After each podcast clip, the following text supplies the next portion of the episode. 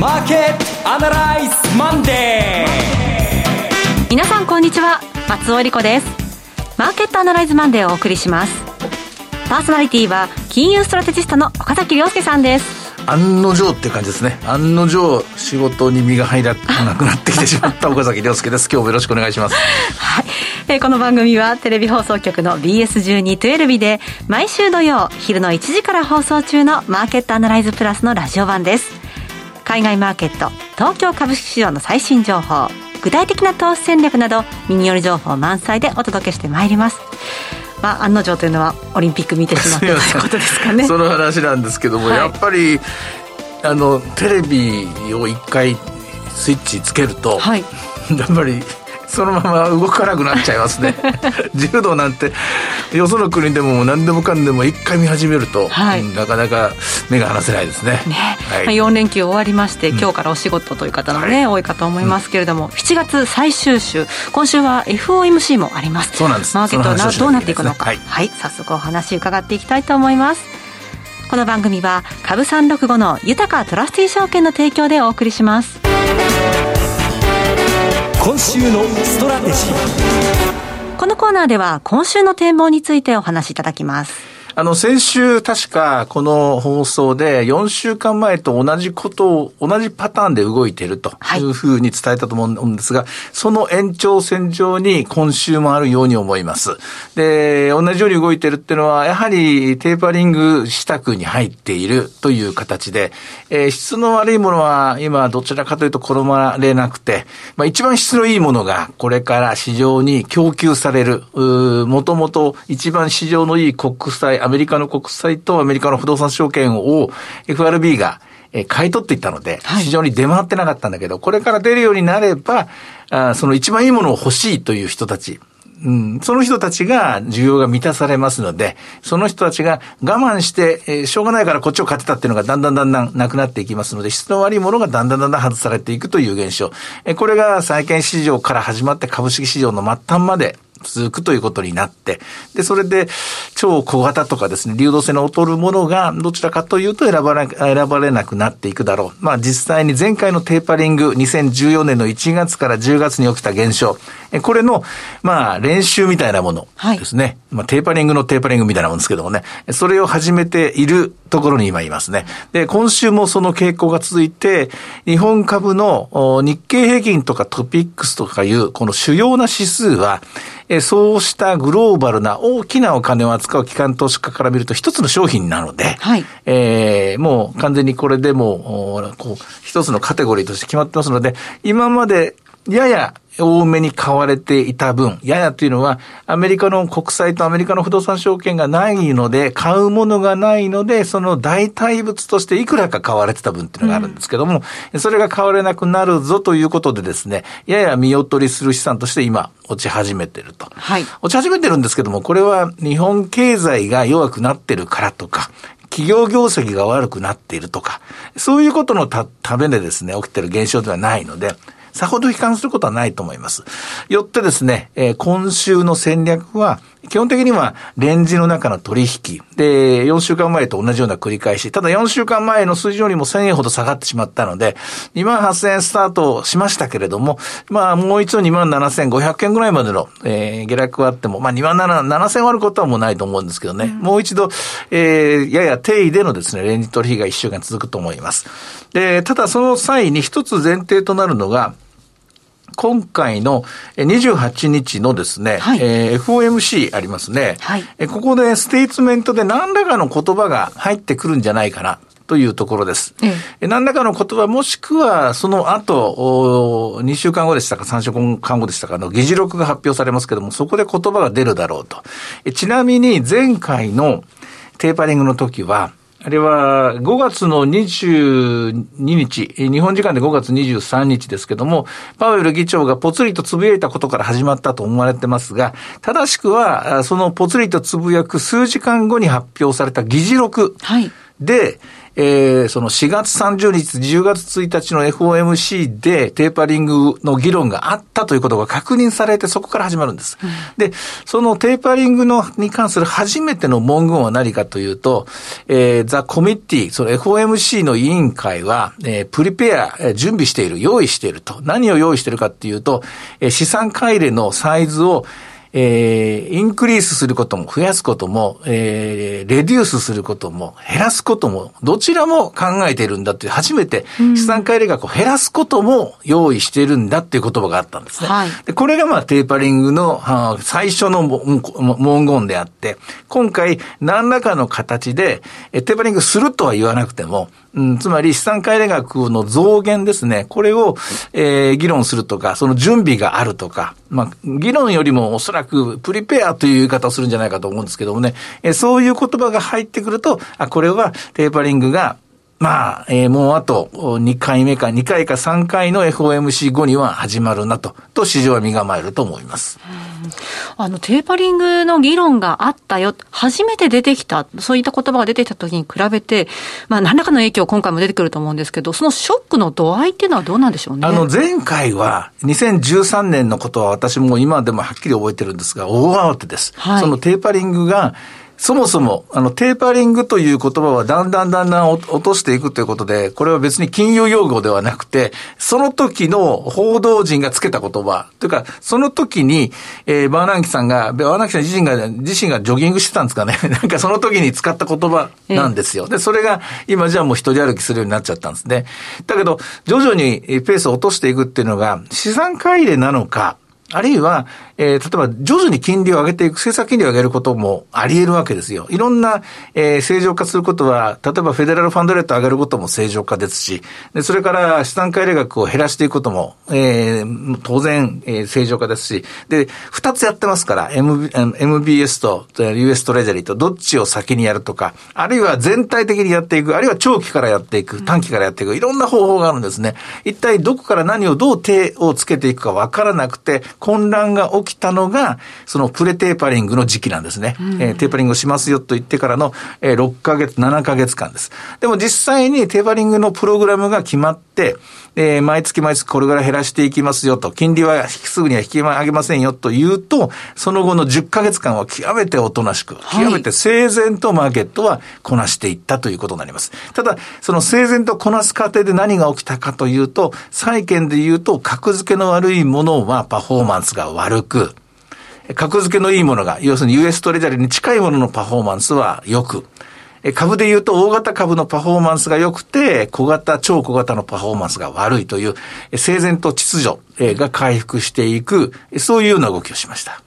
今回もおそらくそうなるんじゃないかと考えて、人々はその準備にですね、この1ヶ月ぐらい、1ヶ月ぐらい余念がないなという動きをしていますね。すでにアメリカ株を見ていますと、そういったその予兆っていうのは感じられるんでしょうか？はい。やっぱり大きな株が、えー、誰もが知っている成長株とか、まあ、いろいろ言いますけども、大きいもん順にパフォーマンスを安心して買えるものに寄ってってますね。はい、でも、えー、去年のコロナ危機からのリバウンドの中で一番活躍した中小型株とか、それから、えー、去年の暮れぐらいから大活躍したミームとか超小型などというものは冴えない展開がついています。で、もっ最も冴えないのが皮肉なことに仮想通貨になっていると、はい、こういう現象ですね。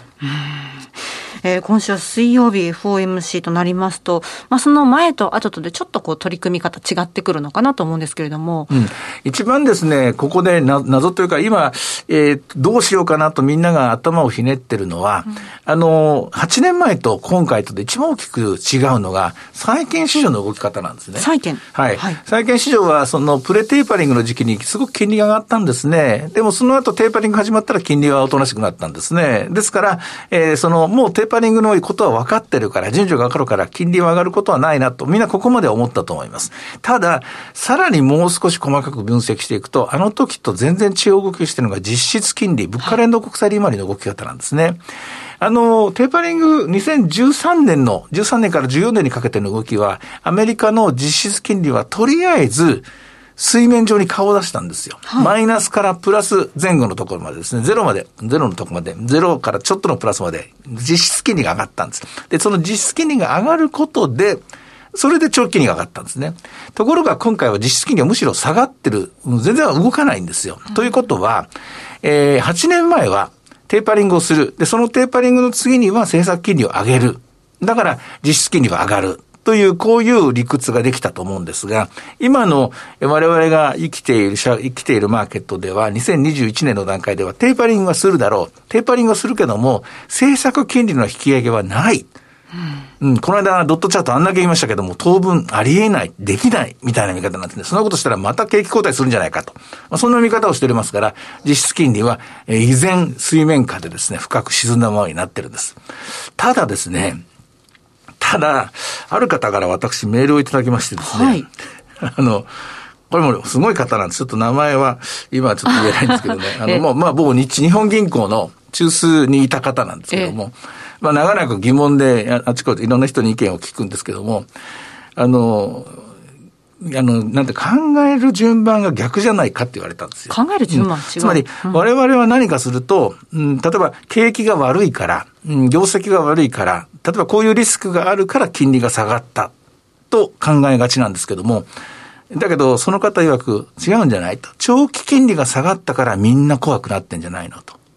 はあ、要するにアメリカの長期金利が下がっちゃったから、景気後退が来てんじゃないかとか、はい、アメリカの長期金利が下がっちゃったから何か悪いことが起きるんじゃないのと、その順番が逆なんじゃないっていうふうな、あの、コメントをもらったんですよ。えー、つい先ほどなんで、あ、そうかと、こんな単純なことも気がつかなかったのが、確かにそういうことあるんですね。みんなが債券を買う。債券を買う人は世界中にいますから。はい、で、何らかの事情で債券を買いました。長期金利が下がりました。長期金利が下がると、えー、覚えてませんか？長短金利の逆転現象とかお下げします。なんか悪いことがある。長期金利っていうのが必ずそういうのを織り込んできましたからね。ですから、えー、犯人探しみたいな形になって、この、うん、そうですね、3ヶ月ぐらいですね、アメリカの景気はどんどん悪くなっていくんじゃないのか、みたいな失速していくんじゃないかっていう不安が走って、で、日本株まで萎縮してしまったところあると思うんですけども、うん、今起きてるのはそれ逆なんじゃないの？という一つコメントをもらいました。これも、確かにその視点で見て、見てこなかったなと、ちょっともう一回今調べ直さなきゃなと思っている、えー、たった今入った、あの、私のですね、情報なんですけどもね、ちょっとそういう視点で今週は見ていこうかなと思ってます。なるほど。そのあたりでまたアップデートされたら教えてください。はいさて、では、今日の株三六五の動き見ておきましょう。今日はね、朝がね、一番高かったんですね。ニューヨークの、あの、日経平均先ほどが28,180円でしたか。すごい高いところまで、あの、木曜日と金曜日の間にスルスルスルって上がっちゃったもんで、はい、その反動もありまして、えー、株三六五は寄り付きが276円。これがほぼ高値です。でその後27,919円まで下が、19円まで下がって、現在は28,000飛び11円です。まあ、おそらく、そうですね、500円ぐらいの幅の相場で、うん、少なくとも FOMC までは続くんじゃないかと思います。で、FOMC でテーパリングの話がもうそろそろあってほしいんですけどね、あったらあったで逆にそのあたりからリバウンドに入れると、私は逆に思うんですけれどもね、あの、健全な方向に行ってるんだということで、えー、日本株が止まったのはとにかくアメリカの長期金利がですね、日本株、日本株がものすごく下がったのは、アメリカに比べて下がったのは、アメリカの長期金利が下がっちゃったんで、余計な心配をしてしまった3ヶ月ぐらいだと思うんですよ。こんなに金利が下がってしまうと、何かしら今まで悪いことが起きるのが通例だったもんですからね。で、あ、そうじゃないと、あれは、えー、順序が逆だったんだってのが分かると、日本株は、この2万7000円ぐらいね、とりあえずボトムを打って、はい、で、秋口からの、えー、次のトレンドに迎える準備を、支度を始めるんじゃないかなと思います。はい。えー、為替の方は11時半現在110円34銭から35銭の間で取引されています。さて、いろいろ展望していただきました。今週末土曜日には午後1時から放送します。マーケットアナライズプラスもぜひご覧ください。また、Facebook でも随時分析レポートします。以上、今週のストラテジーでした。さて、ではここでお知らせです。株365の豊トラスティ証券より鈴木和之さんがご出演される動画コンテンツの情報です。豊かトラスティ証券では投資家の皆様の一助にと動画コンテンツの充実を図っています。岡崎良介さんやゲストを招いた動画など、充実のラインナップをタイムリーにお届けしています。現在は鈴木和之さんが2021年注目テーマと鈴数注目株についてお話しされています。こちらの鈴木さんの動画コンテンツをご覧になられたい方は、豊かトラスティ証券のウェブサイトから投資情報の豊かマーケットを開いていただき、ひろこのスペシャリストに聞くの鈴木さんのコンテンツをクリックしてください。またこちらは YouTube からも検索ご覧いただけます。アーカイブも充実していますので、岡崎さんのコンテンツなどもご覧になっていただきまして、アンケートにもぜひお答えいただければと思います。さあ、今すぐ豊かトラスティ証券の YouTube チャンネル、豊か TV を検索。以上、株365の豊かトラスティ証券から動画コンテンツの情報でした。さて、今週のこのコーナーでは、福眼経済塾のエミン・イルマズさんにお話を伺っていきます。エミンさん、今月もよろしくお願いいたします。よろしくお願いします。よろしくお願いします。さて、エミンさんは最近の世界のマーケット状況、特にどんなところに注目されていますか？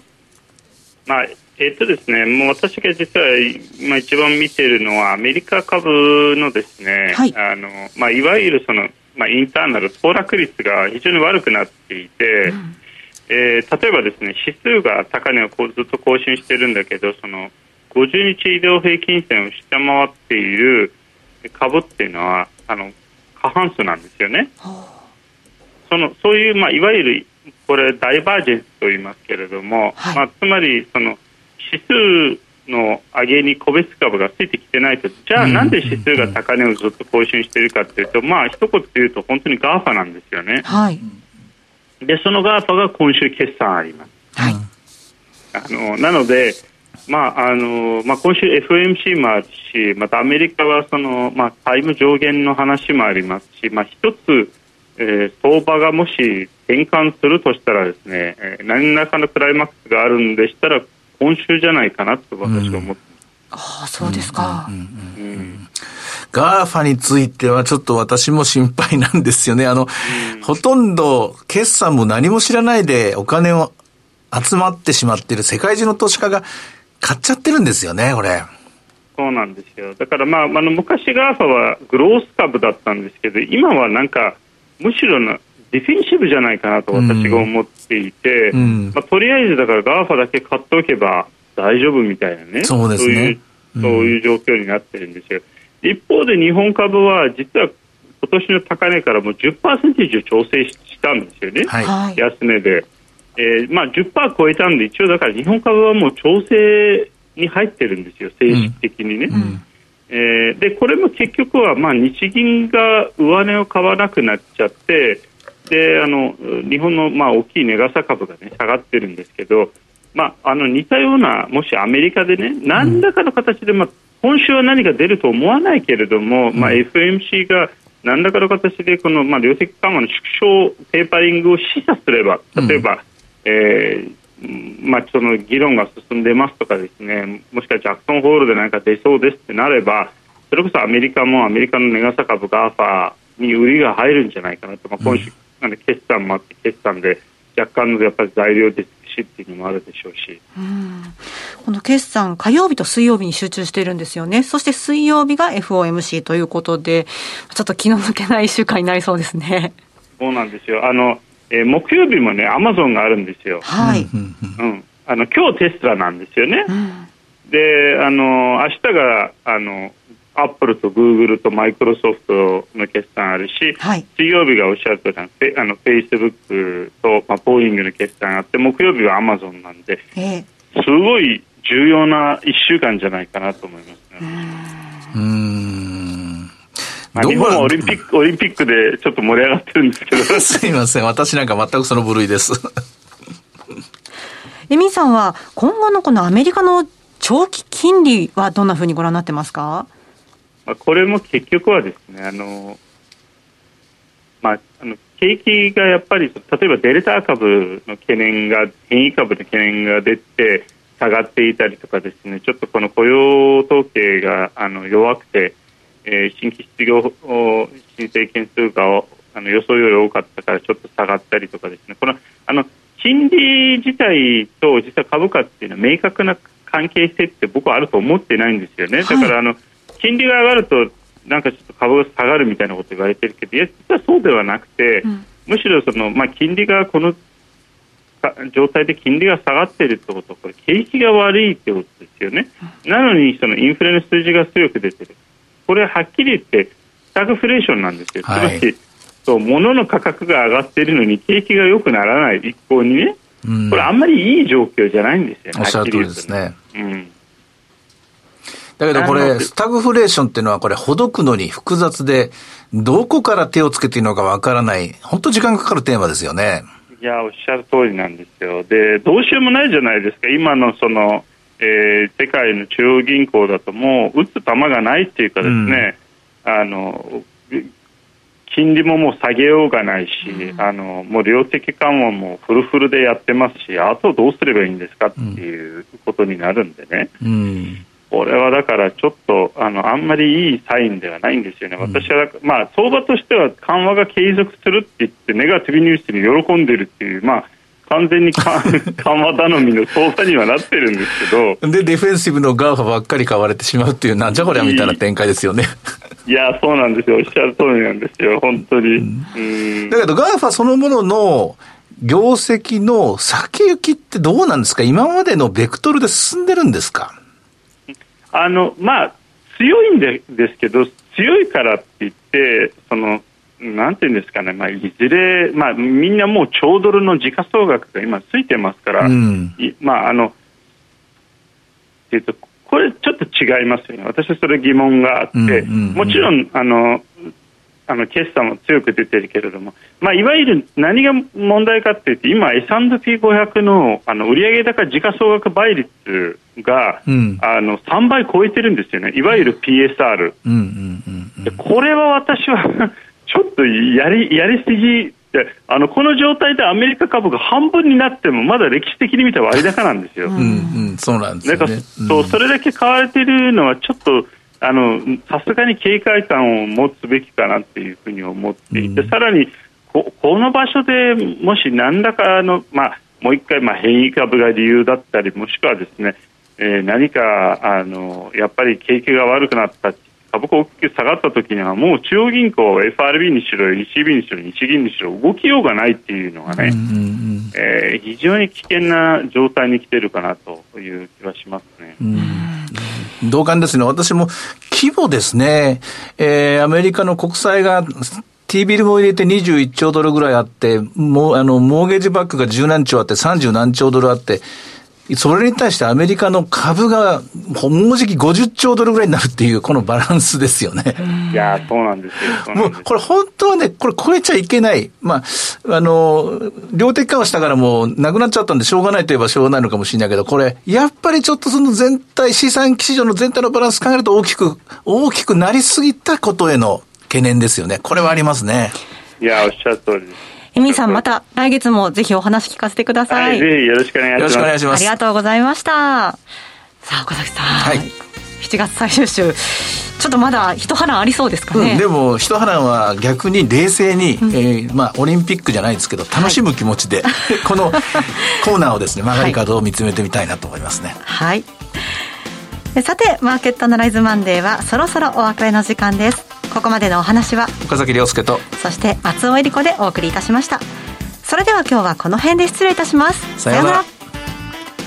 この番組は株三六五の豊かトラスティ証券の提供でお送りしました。